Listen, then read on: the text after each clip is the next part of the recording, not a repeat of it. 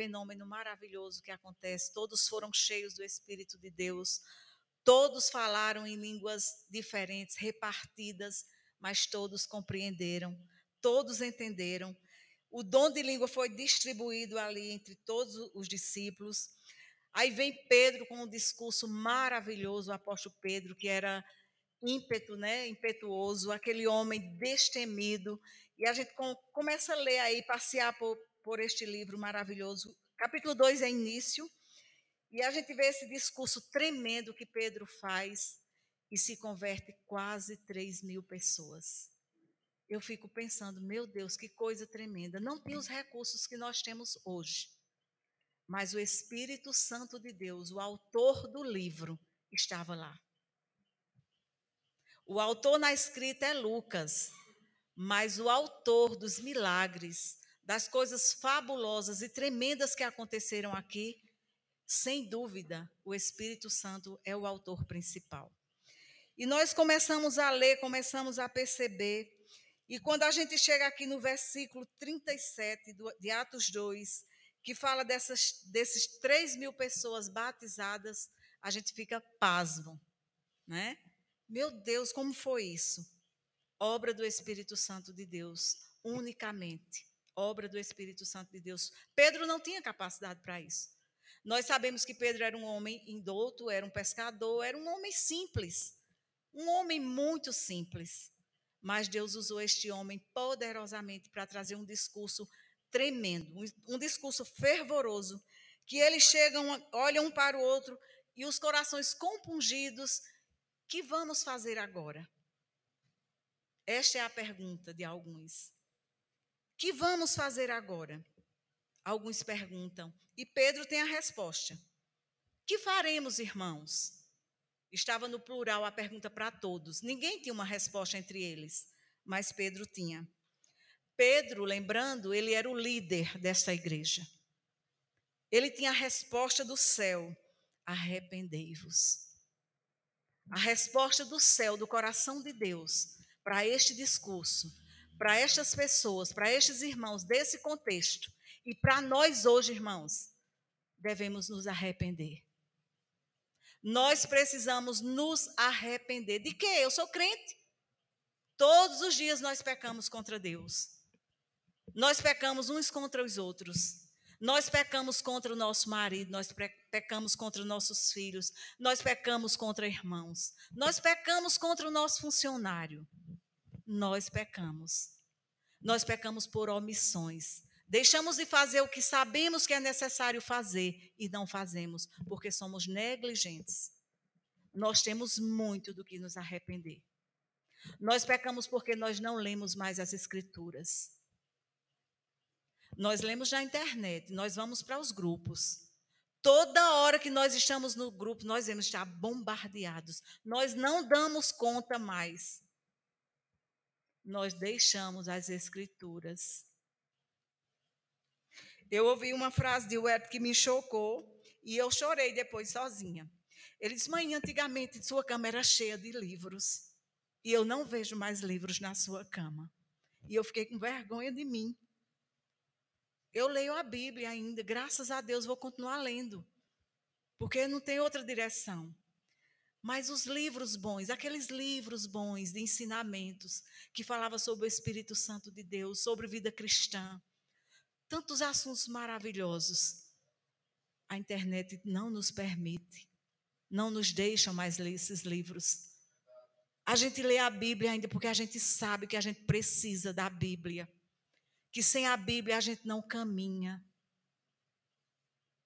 A gente sabe que sem oração a gente não vive mais. A gente morre, irmãos. Eu estou dizendo isso com muita tranquilidade. Eu vou dizer aos irmãos, eu só estou de pé aqui nesta noite e hoje, depois de dois anos de luto, por causa das orações dos irmãos.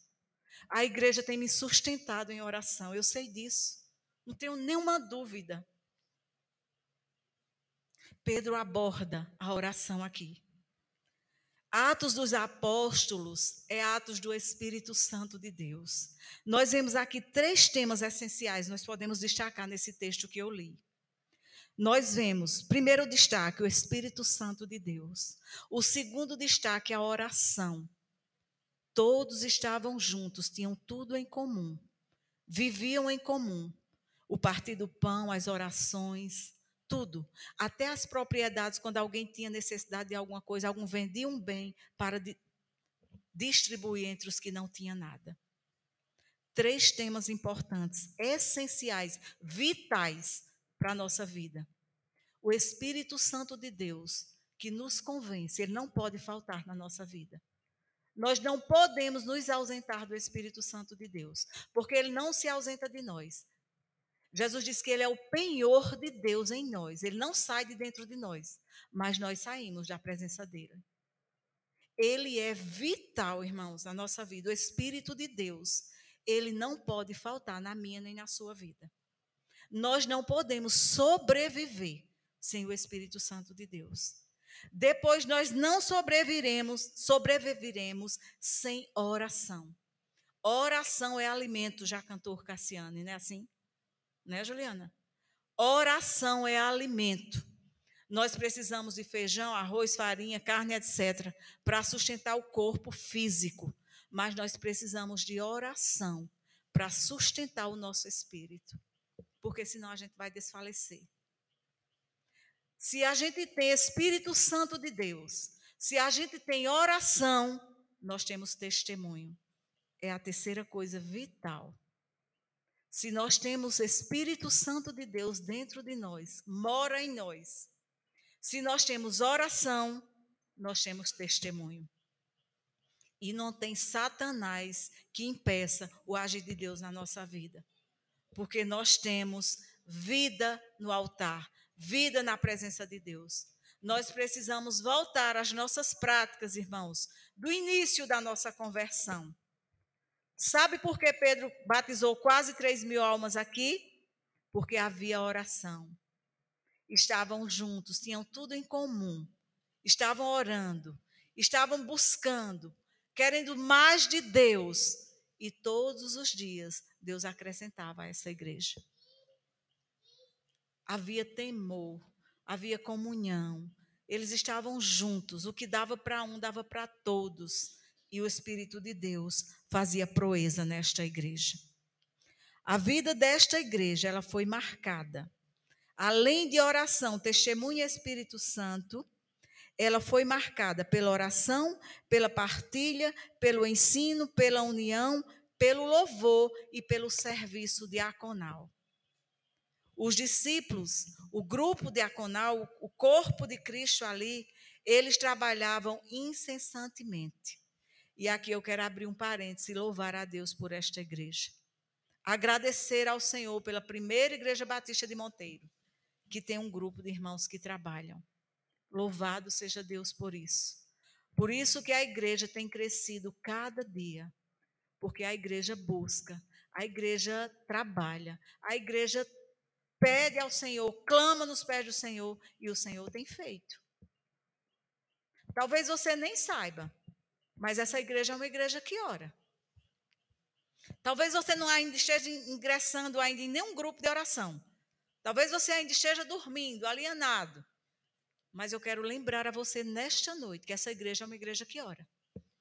Nós temos oração sexta, toda sexta-feira de manhã, cinco e meia da manhã.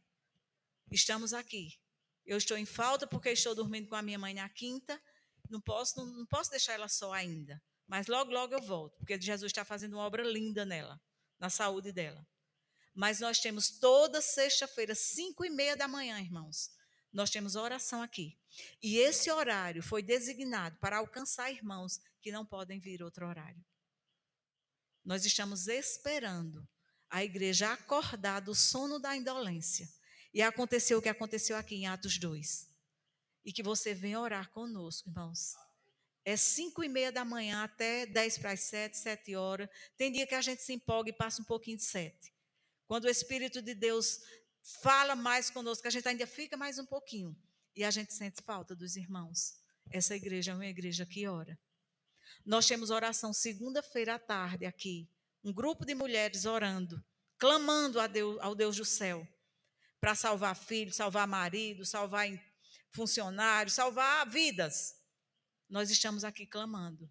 Nós sentimos falta de algumas irmãs, Nós queremos que você venha, minha irmã. Você precisa orar. Nós temos quarta-feira culto de oração e doutrina. Nós sentimos falta de alguns irmãos. Nós queremos que você venha orar conosco, irmão. Nós precisamos estar juntos para que a glória de Deus desça sobre nós e lá fora, no mundão, o nosso testemunho seja tremendo, impactando pessoas, vidas, para vir aos pés do Senhor, se derramar aqui na casa de Deus e a gente glorificar mais e mais a Deus. Nós queremos. Nós temos jovens clamando. Eu pulei, não foi, Gil? Nós temos jovens clamando aqui no sábado. Louvado seja Deus. Nós temos. Nós temos orações todo o tempo. Você precisa vir orar. Você procura um horário, tem um horário, vai se encaixar um horário no seu tempo. E você vai vir orar. E Deus vai fazer proeza na sua vida, na sua casa, no seu trabalho, onde você chegar, o Espírito de Deus vai lhe usar e você vai trazer palavra de Deus e vai impactar vidas. Eu digo isso com convicção, porque aconteceu aqui na igreja de Atos. A igreja batista de Monteiro não é diferente da igreja de Atos. Os apóstolos eram homens sujeitos às mesmas paixões que nós. Eu gosto de uma frase do reverendo Hernandes Dias, ou melhor, do Augusto Nicodemos, que ele diz que Atos dos Apóstolos foi uma igreja composta de homens medrosos, mas homens fervorosos, cheios do Espírito Santo de Deus, cheios de intrepidez, que falavam da glória de Deus com muita ousadia, por isso que acontecem milagres na igreja de Atos. E nós temos aqui nessa igreja homens valorosos, mulheres de Deus, que ainda não despertaram, mas irão despertar para a glória de Deus, eu creio. E nós vamos fazer proeza através do Espírito Santo de Deus.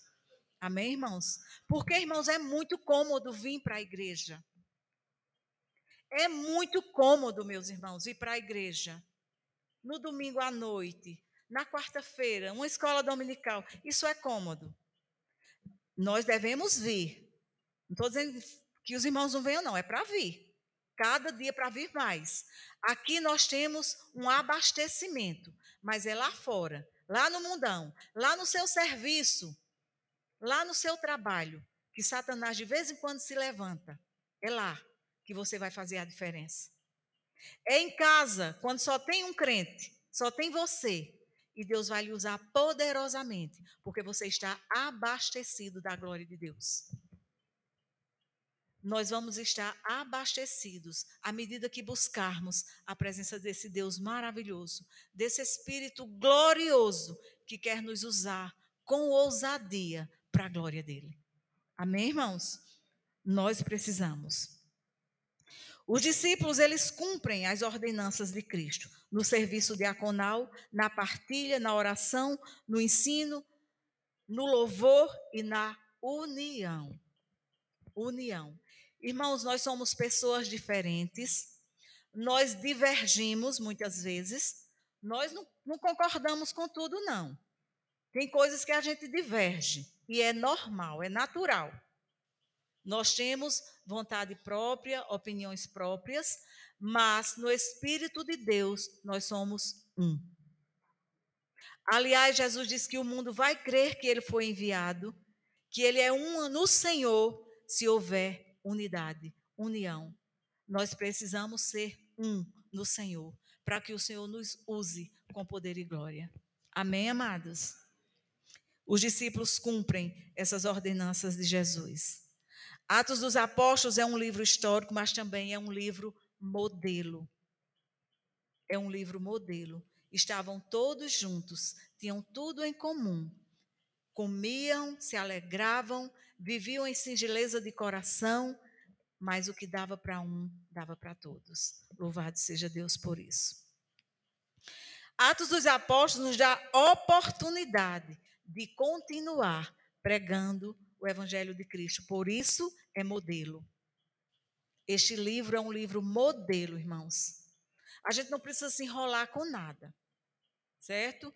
Quando alguém vem contar alguma coisa mirabulosa, algo fora do comum, Para você ter certeza se é verdade, você vem para Atos dos Apóstolos. Quando alguém me conta algo que minha orelha fica de pé, eu digo: vamos olhar se Atos dos Apóstolos tem. Vamos ver se os discípulos fizeram isso. Se eles, se eles fizeram, então a gente vai fazer também. Atos dos Apóstolos é um modelo para a igreja de hoje. Tudo o que precisamos como igreja do Senhor é da Sua palavra. É de Atos dos Apóstolos, de toda a Bíblia, dos Evangelhos. Atos é o modelo da igreja primitiva. Nós precisamos atentar para esta igreja. Nós temos responsabilidades Todos nós. A responsabilidade de pregar o evangelho não é só do pastor, não é só do corpo diaconal, não é só do líder de louvor, é para todos nós. Quando você foi chamado, meu irmão, naquele dia que você sentiu do Senhor, entregar sua vida ao Senhor, naquele dia, você foi chamado para pregar o evangelho de Cristo. É verdade que nem todos nós estamos em destaque, em rádio, em, em, na mídia. Mas nós estamos no nosso dia a dia, no nosso trabalho, na nossa casa, na escola, lá na fila do SUS esperando para marcar uma consulta. O Senhor nos dá oportunidades de falar da sua grandeza. Todos nós sabemos dizer como estávamos e como estamos hoje, depois que fomos alcançados pelo amor de Jesus. A sua vida, a minha vida, deve ser uma pregação, uma mensagem do que Deus fez conosco, de onde Ele nos tirou. Nós sabemos de onde o Senhor nos tirou.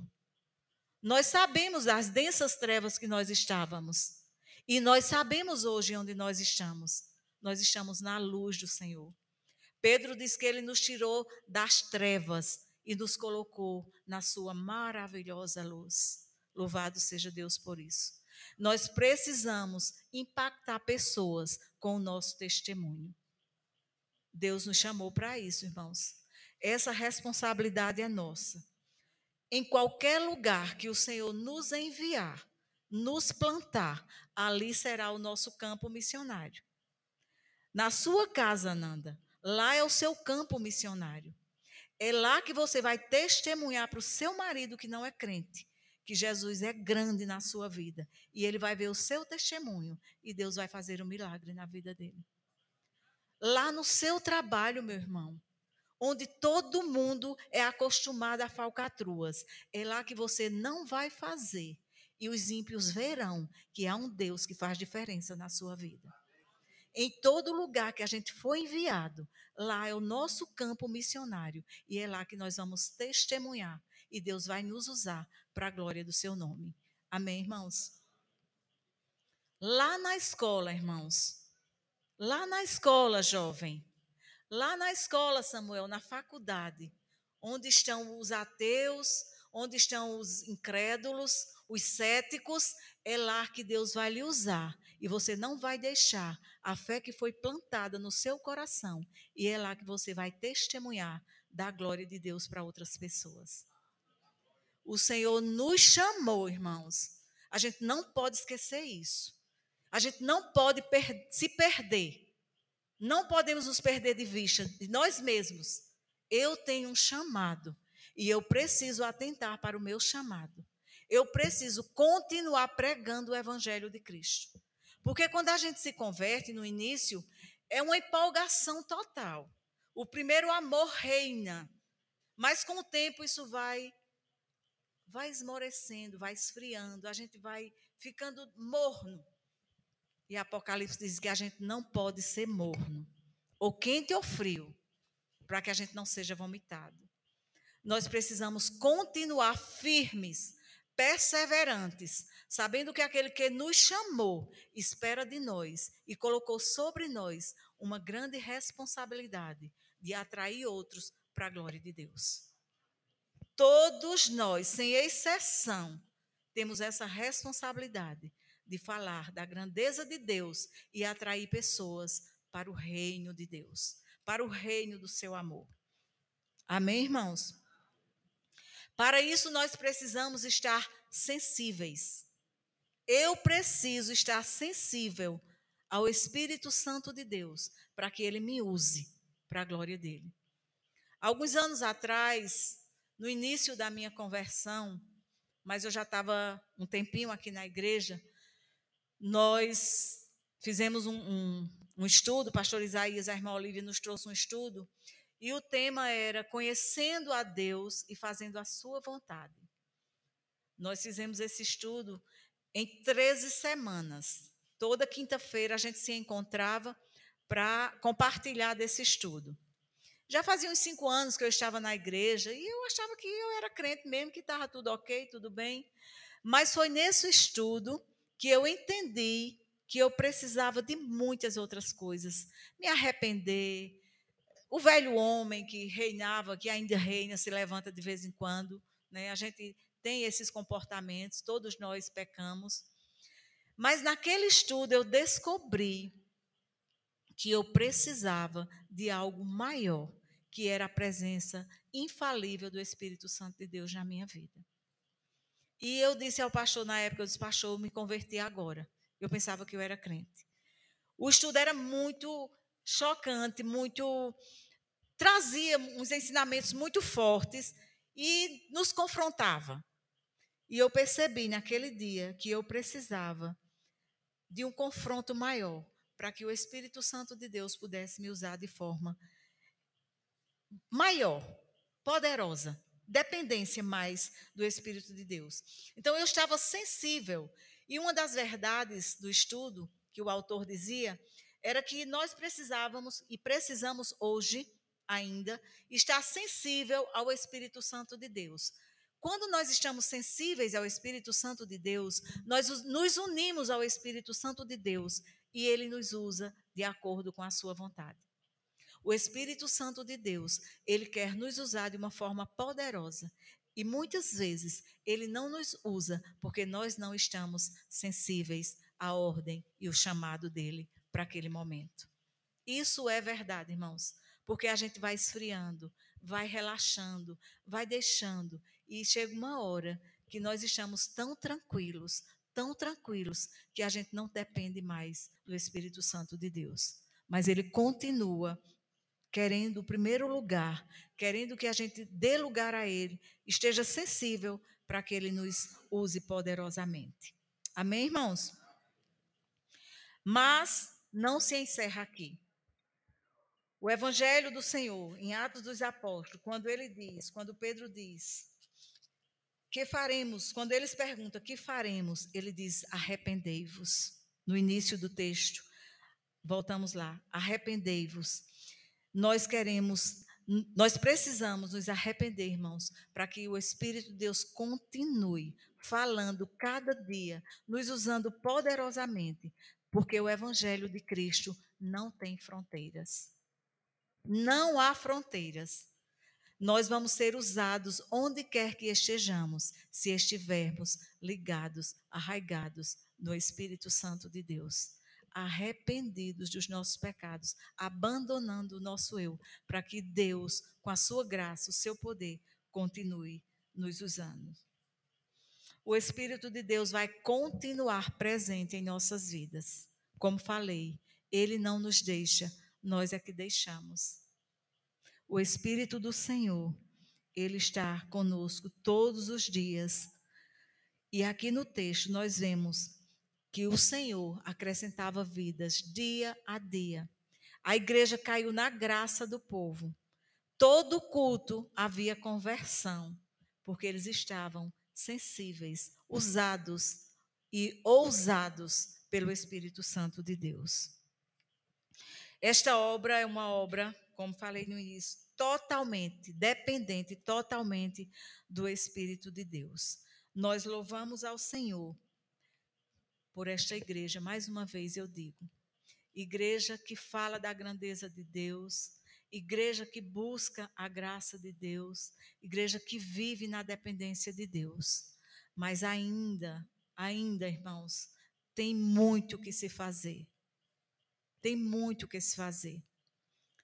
Como citei, a gente tem trabalho aqui de oração para todo o tempo para que você se encaixe num desse momento, para que você não fique de fora.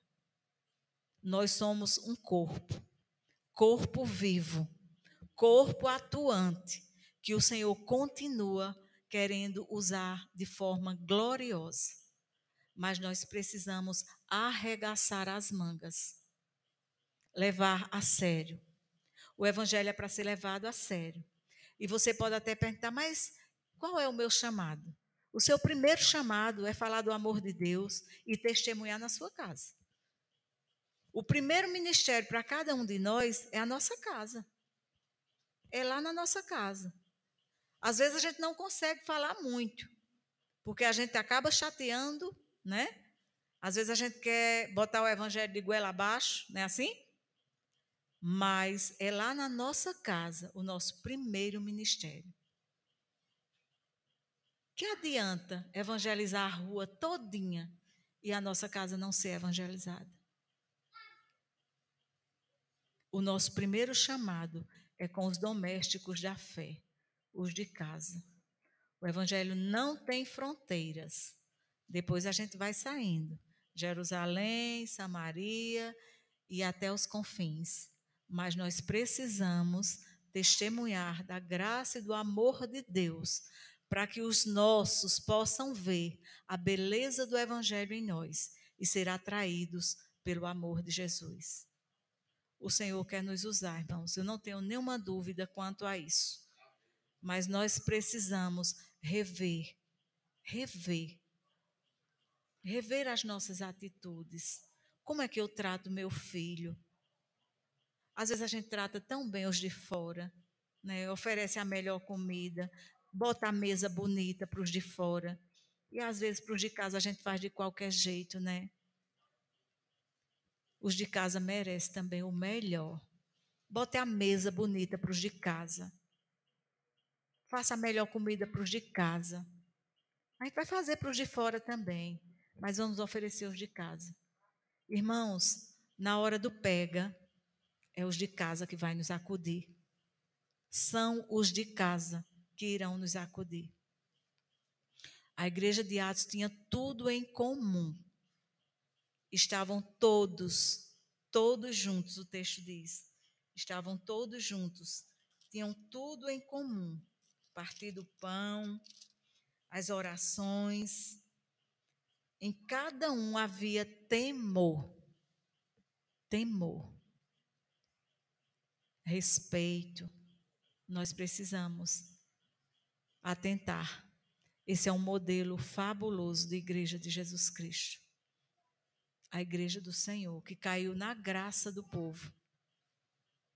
Atos do Espírito Santo estavam aqui na igreja de Atos. E quando eu leio é, é, Atos dos Apóstolos, eu fico pensando, eu digo, Senhor, muito obrigada. O Senhor me implantou numa igreja genuína. Não estou dizendo que só a igreja batista é genuína, não. Estou dizendo isso, não.